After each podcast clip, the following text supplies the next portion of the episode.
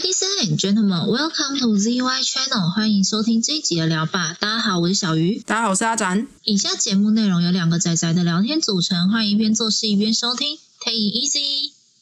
哎，我跟你说，我以为我不会接到诈骗电话，你怎么会以为自己不会接到诈骗电话？不是，因为现在诈骗电话都是那种，我就觉得是老人家才会接到的。你讲的好像年轻人就不会接到一样。因为年轻人比较没有什么钱可以骗啊，可是什么人都可以骗啊？反正我我以前我就一直觉得诈骗电话不会发生在我身上，但是我前两天接到一个诈骗电话，像他就是那种很老套，就是说你之前在我们这边订了什么东西，然后我们系统不小心把你的名字划到了什么批发商系统里面，所以我们这边之后会出二十套货给你。当你听到这里的时候，你心里就想说啊，这就是诈骗了。对啊，就是跟那个定期扣款的那种一样。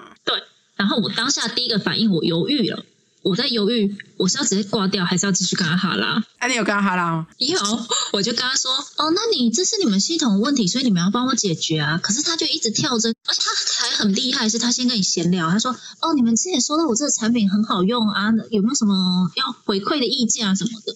所以你就继续往下聊。但当他就是说二十套产品的时候，我就说，呃，这个是你们系统问题，所以你要帮我解决到好。然后他就说：“哦，可是我们这边需要你的一些个人基本资料。由于你上次是用信用卡付款，所以我们这边要跟你确认一下你的信用卡卡号。”到这边我就很直接打断他，我就说：“这是你们系统的问题，所以你要处理到好。”可是我就疯狂跳针，你就一直播送这一句给他听。对，我就一直播送这句，然后他就生气哦，他就说：“所以你现在是不想解决这个问题吗？”哎，他是诈骗集团哎，他竟然就是有点生气的跟我说：“所以你现在是？”不想解决这个问题，所以你现在是不用取消吗？我就说这是你们的问题，这是你们系统的问题，所以你要帮我解决到好。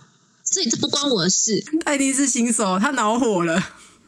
对他竟然跟我生气，然后我后面就补一句，我想说这应该是消机会吧，我就说哦，这是你们系统问题，那你们要帮我解决到好啊，那没关系，这个问题我会再去请教一下消机会，就是说哦，这部分如果有需要什么费用的话，要怎么解决这样子，然后他一直重复跳针说，可是我们需要你的资料。然后我就说，哦，好，就这样。然后我就直接挂电话。对对，声音听起来是不是有点像中国人？哎，其实没什么口音。啊，真的假的？我还想说他是因为他是中国人，他听不懂什么是叫校机会，就他们没有那不一定有这个东西。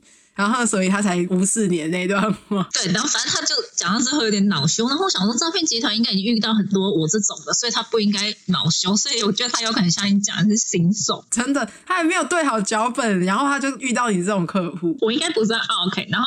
挂掉电话，下一秒我就打了一六五。虽然我觉得这应该就是诈骗，但我我那一天不知道为什么，我就打了一六五，就跟他说：“哦，我接到了这个电话，然后什么什么之类的。”然后接电话的那一位先生他就说：“那你可以回报一下电话给我吗？”我就说：“哦，好，我马上看。”但是我觉得我对我手机有点不太了解，我以为在通话的时候我可以切出去，再看了一下通话记录，然后我就可以报电话给他听。可以呀，对，我觉得是可以的，而且我印象中我有成功过这件事情。然后我就跟他说：“你等我一下，我马上看。”重点是我当下我按不出来，我超丢脸的。你好。废哦，你好废！我还刚刚说，哎，你等我一下，我马上看哦。哦，可以可以。他就说，哎，你可以马上看吗？我说，哦，我确定可以。然后后来说，哎，不好意思，我可能等一下再打回去给你。你好废！你明明就是把视窗缩小下去就好了。对，我把视窗缩小下去，然后我再按一次通话记录，他就跳回了我打电话给他那个视窗。然后我就觉得我超背气，哦，最后就很丢脸，跟他说，嗯，不好意思，那个我可能要先抄一下。然后他就说。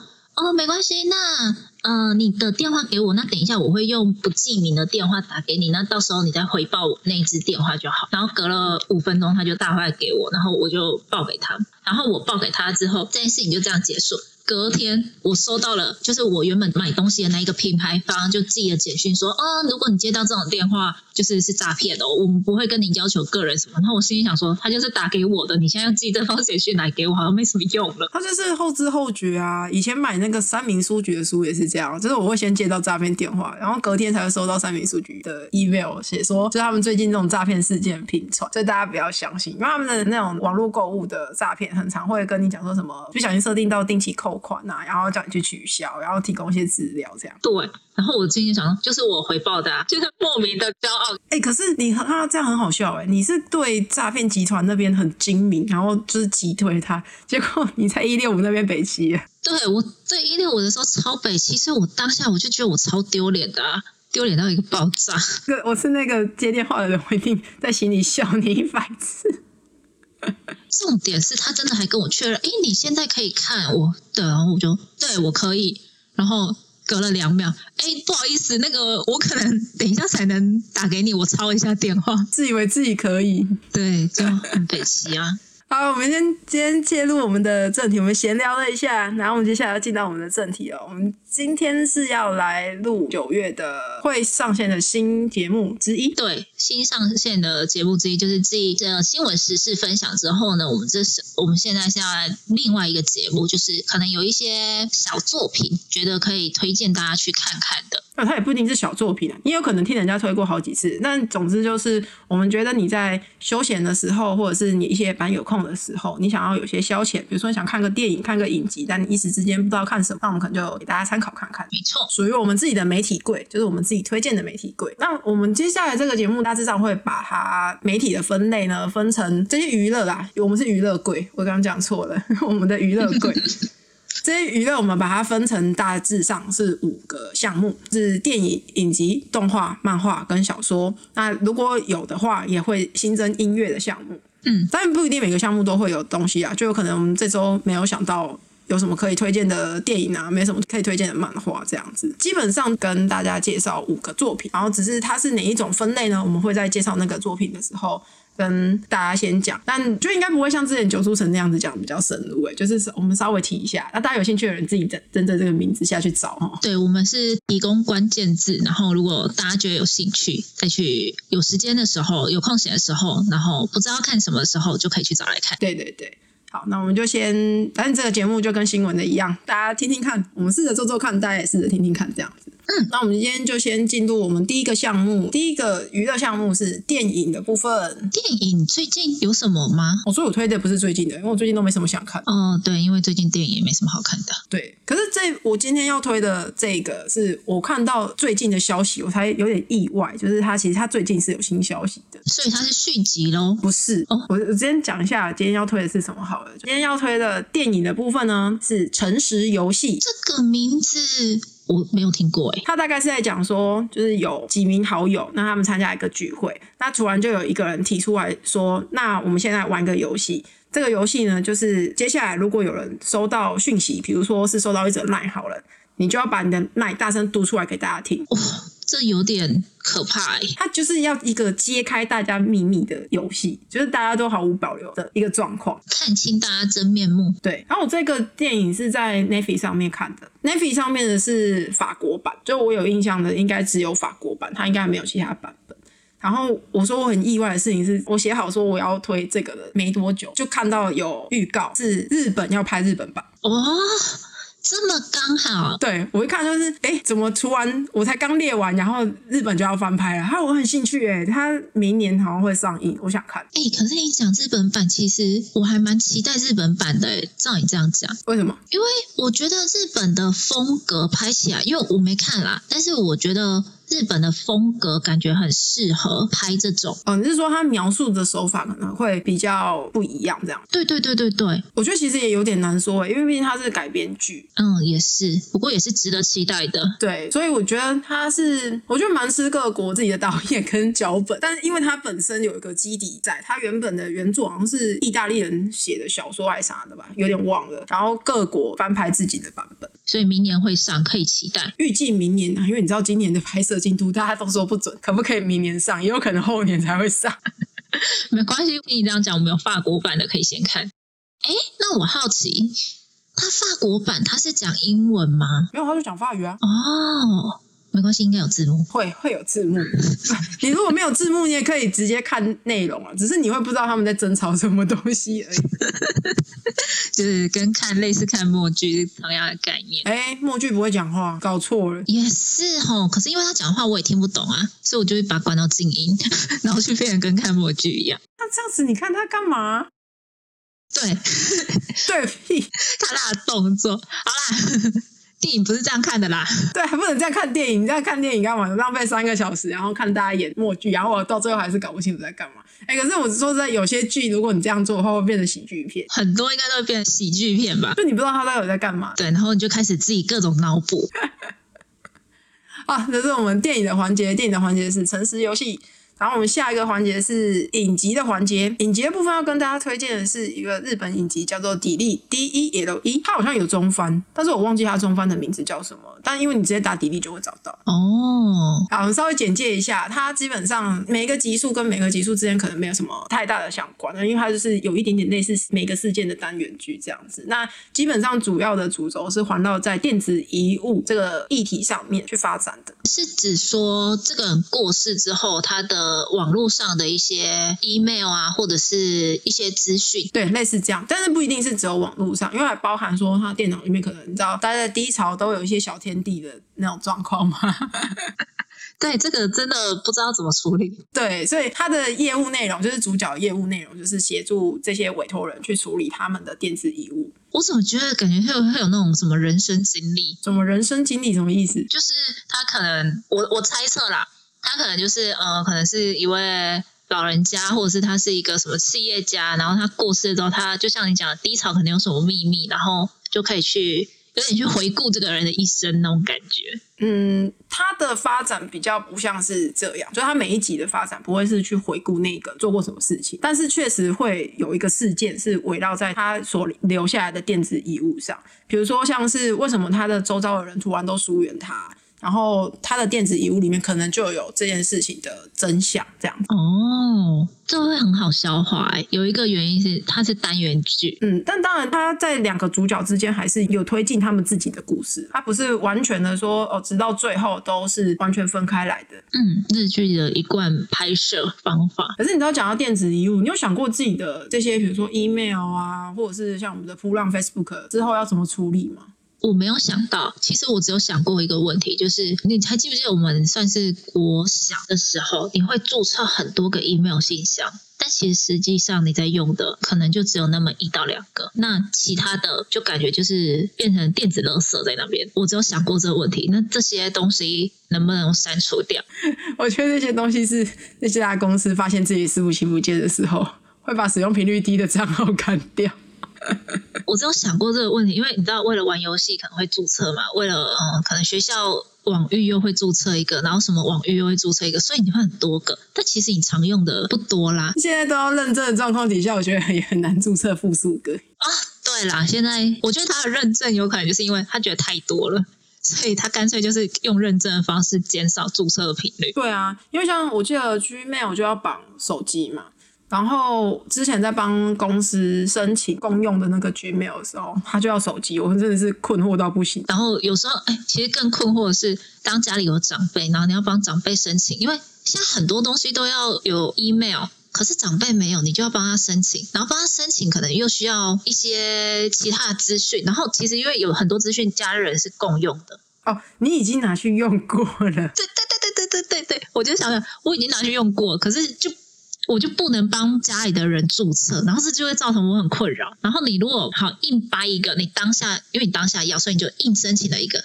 我跟你说，之后那个如果不小心登出了或什么，你就记得再也进不去了。这么麻烦，会这样吗？我妈的 Facebook 要注册的时候，我忘了我帮她注册什么，然后每次我妈换新手机，我弟就会问我说：“哎，妈的账号密码是什么？”这是他自己没在记，好不好？不是，然后我就会列了大概三四个，跟他说：“你自己去试吧。”应该就是在这几个里面，可是我觉得那是他自己没有在记。对啊，就是会有这种情况发生。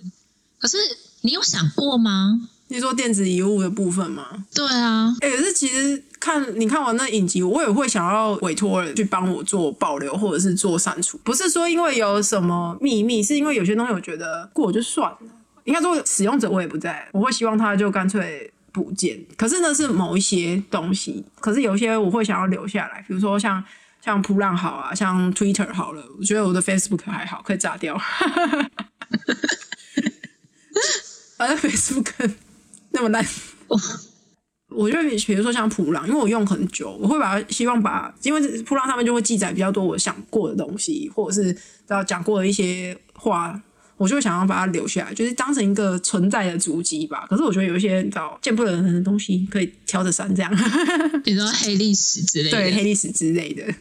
哎，你知道，我觉得足自己的足迹有时候真的会让自己陷入很多回忆。你是说哪一种方面的回忆？嗯，我简单举例一下，我大概去年前年哎，反正就是那个怪兽与他们的产地那时候上映的时候，然后那时候不是就是很多 CP 吗？嗯，然后我有朋友就有写了一个同人文，然后呢，我有就是因为那个那个文等于是他在写的时候他会来找我聊，所以就等于是我也算是知道他那个那一篇文的创作过程，然后我有在他那一篇文结完结的时候，我有写一个小番外。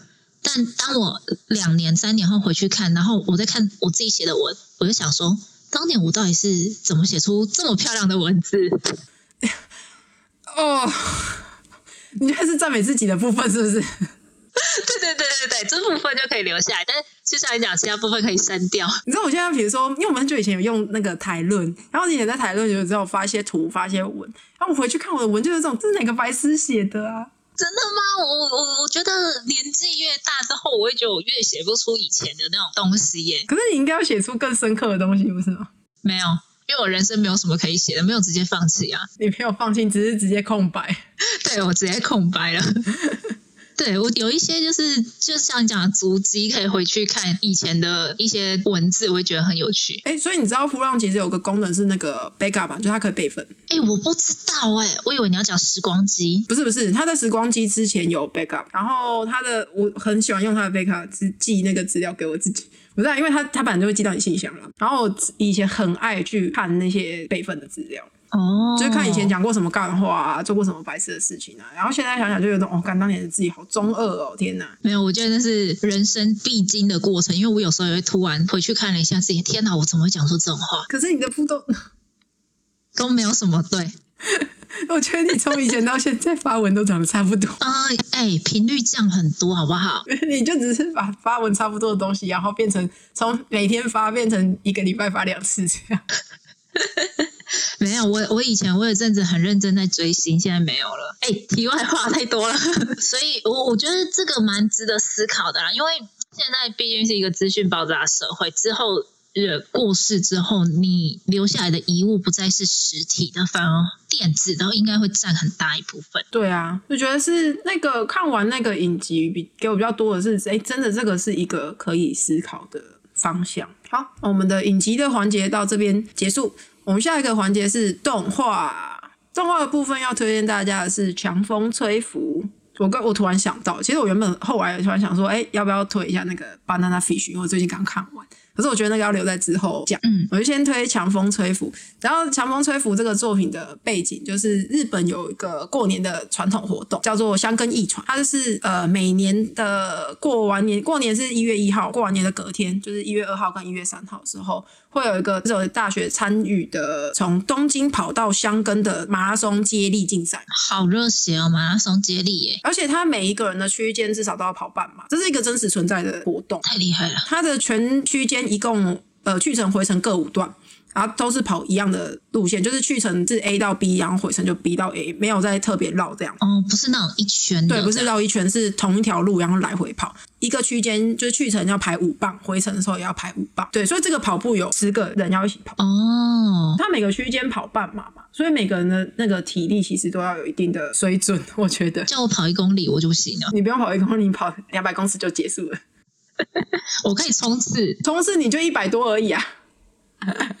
对，冲刺就一百多。但它的背景基本上是绕在这个活动底下，然后你可以看说，就是它最主要不是说哦大家很热血，然后去成长啊这样子，是因为这个活动它其实并不是每个人都愿意参加，每一个人他们对在这个活动当中训练的过程当中，对于自己的想法或者是对于未来的一些看法可能会有所改变，主要是看那些角色的成长。我觉得《强风吹拂》算是一个。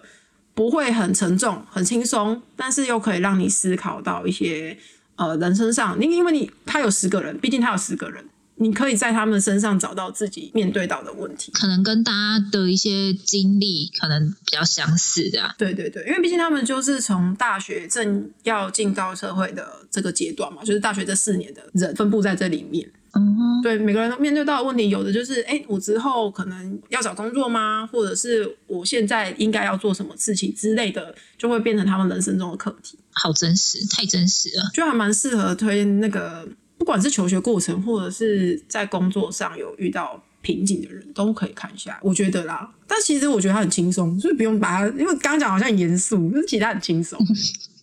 对，然后莫名的越来越严肃了。对，我觉得它很轻松，但是它有一些确实有一些比较沉重的桥段，这样子。嗯嗯嗯，好，这是我们动画的环节。那我们下一个环节是漫画的环节。漫画环节这边要推荐大家的是《Complex Edge》二次元情节，这是我突然想起来的一部漫画。我突然想起来说，好像没有看到，没有看过人家推这个。我以为你会推你最近在看的。不会，不是，不是，反正我这个就是想到什么推什么啊、嗯，就是我觉得大家要是有空的话，这些作品都很值得可以看一下。就是哦，你时间不多也可以看一下。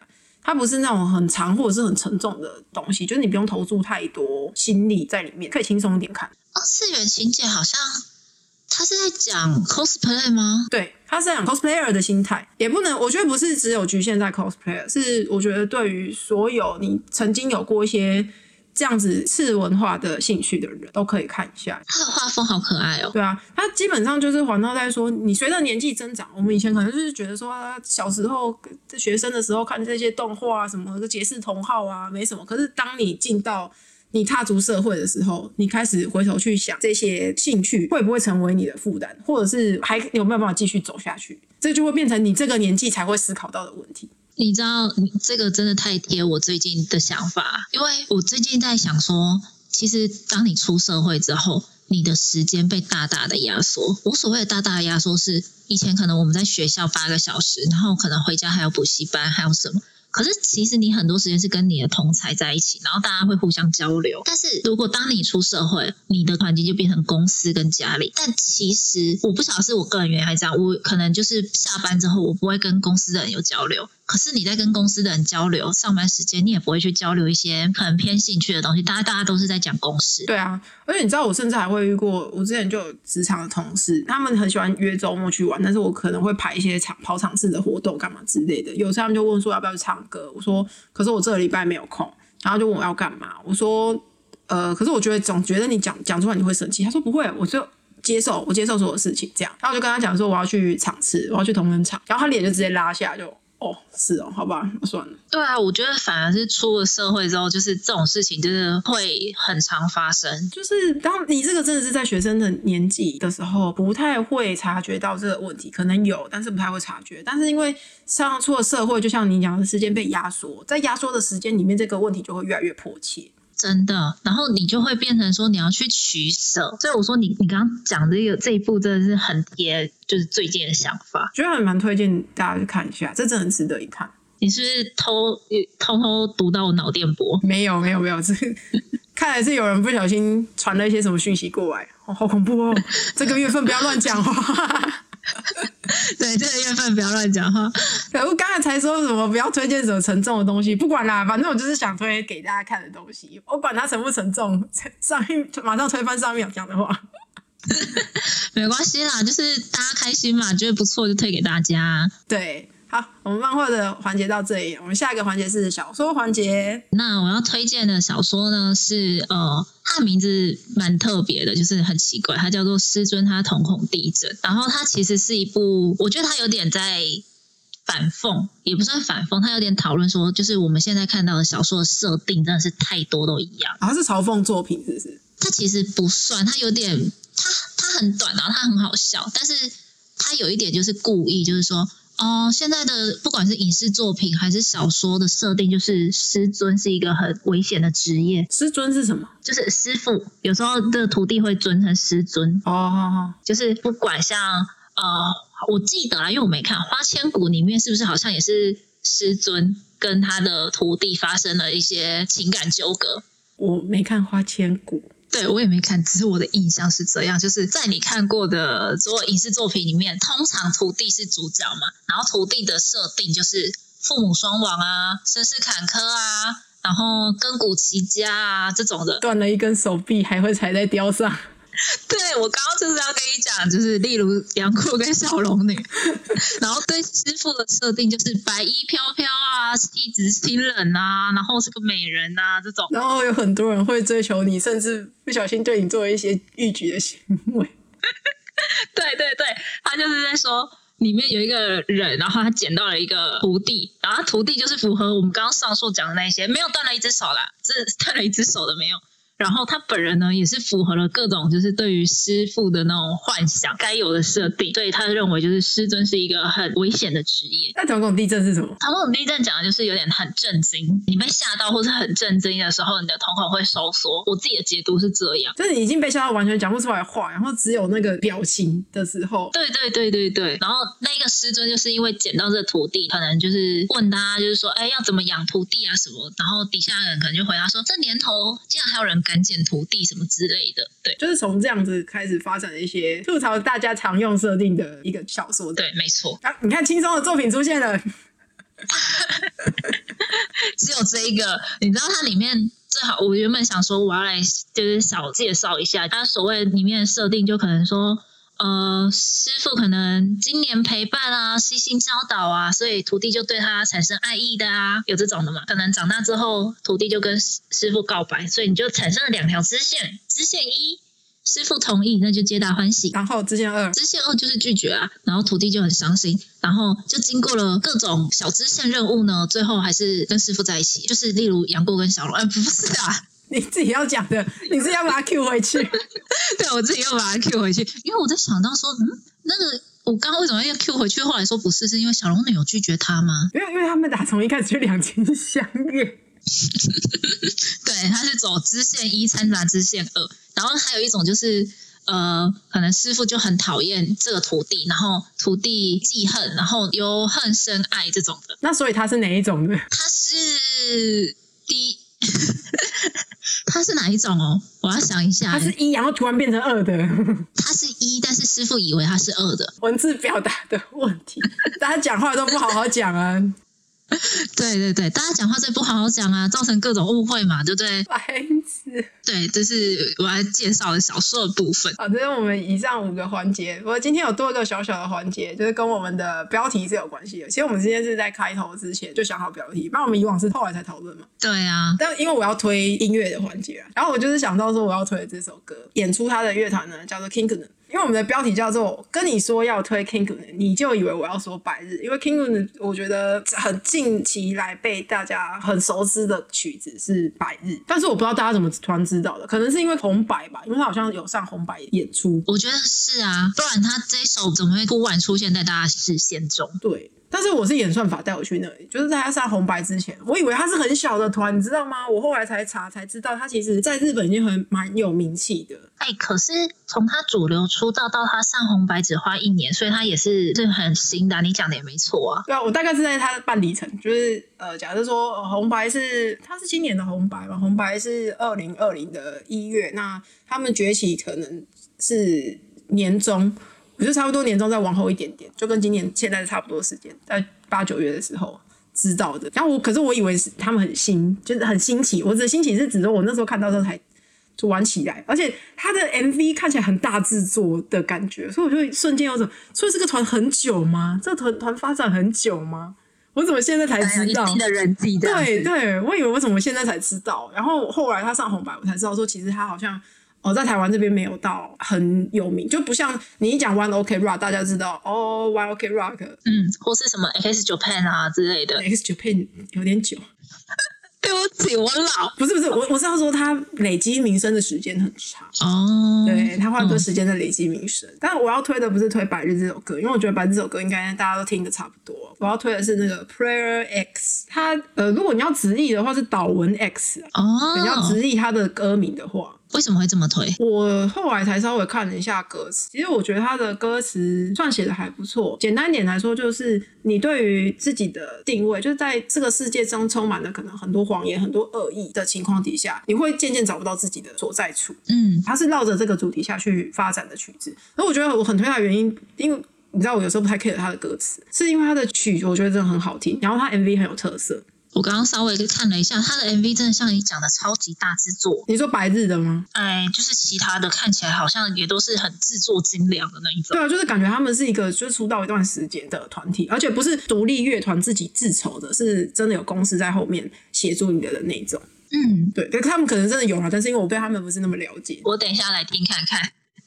你说那个白日跟 Prayer X，我我很推这这几首都很推。然后他还有其他曲子，其实我也都蛮推的，因为我觉得他们的曲风算特殊。嗯，没有听过，我等下来听看看。然后你知道我推这首歌，是因为我最近才知道，因为我最近看完那个 Banana Fish 嘛，对，我才知道原来它是 Banana Fish 的 ED。哦，是哦，对我也是在一到 ED 的环节，我就想说这歌好耳熟，我是不是在哪里听过？然后看了一下我的曲单里面，哦，原来是这首哦。哎，他真的演算法真的带你到很合你口味的东西耶。演算法给我超多奇怪的东西啊！我说要推曲之前，你不是还问我说是不是要推我昨天分享的曲子吗？对啊，我昨天分享的曲子是架空语言的一首歌，就是那个曲里面用的语言是那个演出者架空的语言，就是不是用世界上任何一种语言自创的。对自创的，比如说就是不是我们现在讲的中文，然后可能变成尼哇之类的这样子编曲出来的一个歌，但它还有还是有赋予正式的日文名字的这样。很酷哎！现在的乐团真是越来越推陈出新嘛。对，但是那些都不是我自己去，那都演算法带我去的，就是不是我原本就会听，是演算法给我的。